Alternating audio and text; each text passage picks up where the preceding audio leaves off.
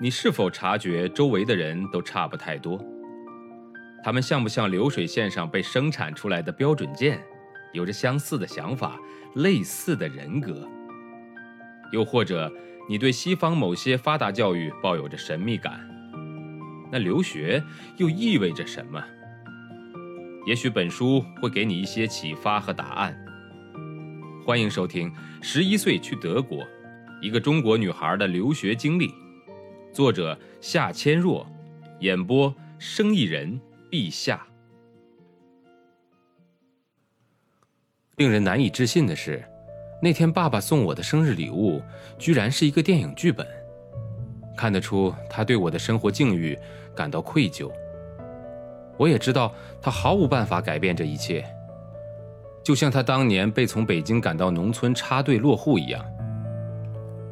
这部电影剧本所描写的故事，就是他在农村插队时的经历。我无法理解当时的情况，也觉得不应该将父母这一代经受的苦难跟我这一代相提并论。在人生的旅途中，经历磨难是难以避免的。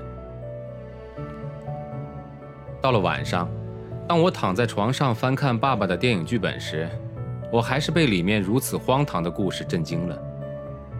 爸爸插队的地方在山西省定襄县，当地人有结鬼亲的习俗，就是人死了之后找个活人与之配婚。没想到爸爸竟然也遇到这样的鬼事。一位当地有名的大地主在解放前举家逃到了南洋，就是带身上流淌着另一半血统的国家——印度尼西亚。文革前，大地主的女儿回老家办学。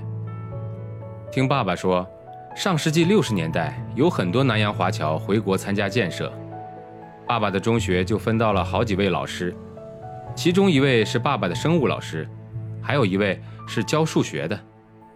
地主女儿回国后要求回家乡，为建设家乡出力，后来如愿以偿。她回到家乡以后。生产队就将已经归队里所有的原地主家的宅院的一部分腾出来当校舍，地主女儿也住在里面。文革开始后，地主女儿被揪了出来，最后在老宅院里面自杀了。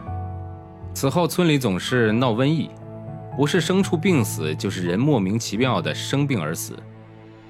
村里老人认为是地主女儿的冤魂不散造成的。可巧，中国大地掀起上山下乡的运动，爸爸正好被分到了这个村子。村里的人听说是北京来的，都觉得从毛主席身边来的人身上都沾着仙气儿，立刻就能想到正能压邪。于是就设计圈套，愣是把地主女儿的尸骨从地里挖出来，装进冰棺里面，放在老宅里，接着又把爸爸安排在老宅居住。爸爸入住那天，又是鼓乐，又是放鞭炮，看似欢迎仪式，实际是当地婚礼的仪式。就这样，爸爸被莫名其妙的结了鬼亲。电影的故事就是从这儿开始的。好在故事情节大都是演绎而来，未必都发生在爸爸身上。